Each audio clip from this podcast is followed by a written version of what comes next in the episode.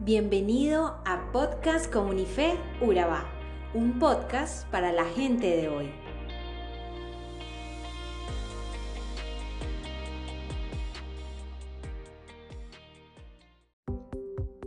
Continuando con nuestro recorrido por el libro de Zacarías, hoy nos enfocaremos en el capítulo 6, donde nos encontraremos con la visión que fue dada a este profeta. Es la visión de los cuatro carros. Veamos. Alcé de nuevo la vista y vi ante mí cuatro carros de guerra que salían de entre dos montañas, las cuales eran de bronce. El primer carro era tirado por caballos alazanes, el segundo por caballos negros, el tercero por caballos blancos, el cuarto por caballos pintos. Todos ellos eran caballos briosos. Le pregunté al ángel que hablaba conmigo, ¿qué significan estos carros, mi señor? El ángel me respondió, estos son los cuatro espíritus del cielo, que salen después de haberse presentado ante el Señor de toda la tierra. El carro de los caballos negros va hacia el país del norte, el de los caballos blancos hacia el occidente, y el de los caballos pintos hacia el país del sur. Esos briosos caballos estaban impacientes por recorrer toda la tierra. Y el ángel les dijo, vayan, recorran la tierra de un extremo al otro, y así lo hicieron. Entonces el ángel me llamó y me dijo, mira, los que van hacia el país del norte van a calmar mi enojo en ese país. Para poner un poco en contexto, cuando se habla de los caballos alazanes hace referencia al color de pelaje del caballo, en este caso a todos aquellos de color rojizo. Y cuando el ángel habla de que los caballos van hacia el país del norte, se refiere que van hacia Babilonia, es decir, la mayoría de los enemigos del pueblo de Dios eran del norte. Versículo 9. La palabra del Señor vino a mí y me dijo, Ve hoy mismo a la casa de Josías, hijo de Sofonías, que es a donde han llegado de Babilonia los exiliados Geldai, Tobías y Jedaías.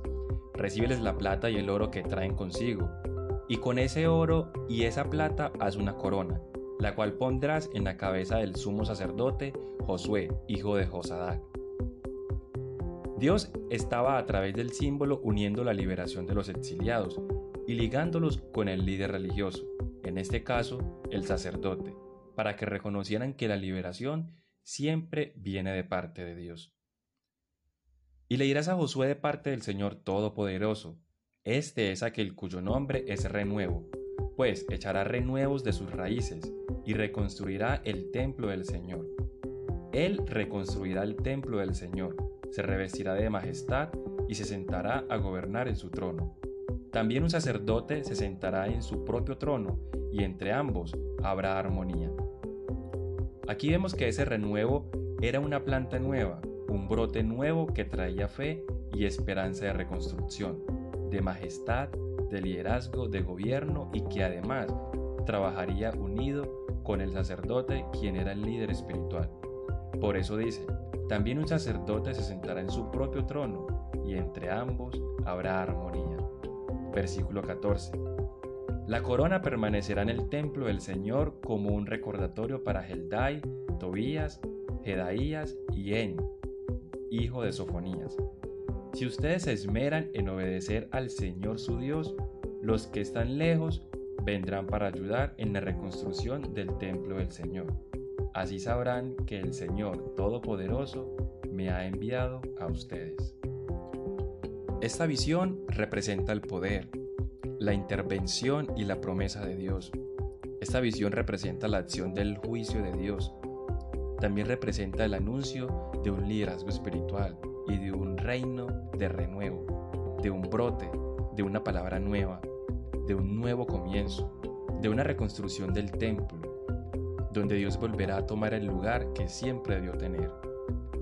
De las frases que más quisiera nos quedáramos de ese pasaje se encuentra en el versículo 15. Si ustedes se esmeran en obedecer al Señor su Dios, los que están lejos vendrán para ayudar. Aquí hay un mensaje de esperanza para todos nosotros. El Señor a través de su promesa cumplirá su palabra y la garantía de su palabra por la obra del Espíritu Santo a través de los profetas.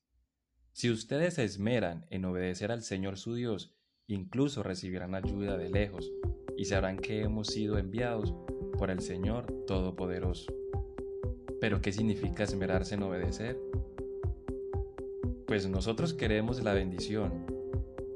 Queremos que Dios cumpla su promesa, queremos garantías, queremos nunca tener cargas. Pero ¿qué significa esmerarse en obedecer? Significa ocuparse, interiorizarse, dedicarse, significa comprometerse, significa tomarnos la vida en serio, significa mirar al Señor todos los días, significa recorrer la carrera que tenemos por delante, mirando siempre a Jesús.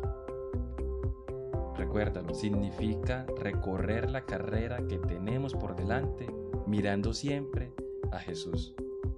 Esmerarse en obedecer, fortalecemos la comunión para que juntos podamos ser obedientes. Y si obedecemos en la dirección del mandato de Dios, en este caso era la reconstrucción del templo, entonces recibiremos ayuda incluso de lejos.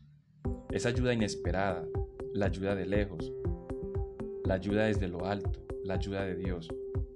Porque yo soy el Señor Todopoderoso, afirma la profecía. Por eso los animo y me animo a que nos esmeremos en obedecer, para que recibamos la ayuda desde lejos, desde muchos y también la ayuda desde arriba. ¿Hablaste ya con tu Creador? Te animo a que me acompañes y lo hagas ahora. Padre nuestro que estás en los cielos, queremos amarte y esmerarnos en obedecerte. Solos no podemos. Pedimos tu ayuda y asistencia, Señor. Ayúdanos desde lejos, desde lo alto, para vivir la vida obediente que esperas que vivamos.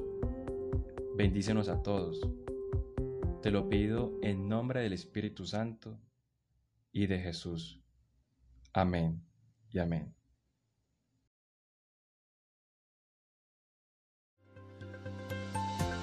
Somos Comunife Urabá, un lugar para la gente de hoy.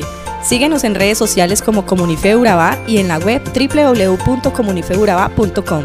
Allí encontrarás todo un contenido digital reservado de parte de Dios para ti. Nuestras reuniones miércoles 7 y 30 pm, toda una experiencia de oración y domingos 9 y 30 am destacamos la importancia de Dios en nuestra vida al compartir en familia. Te esperamos.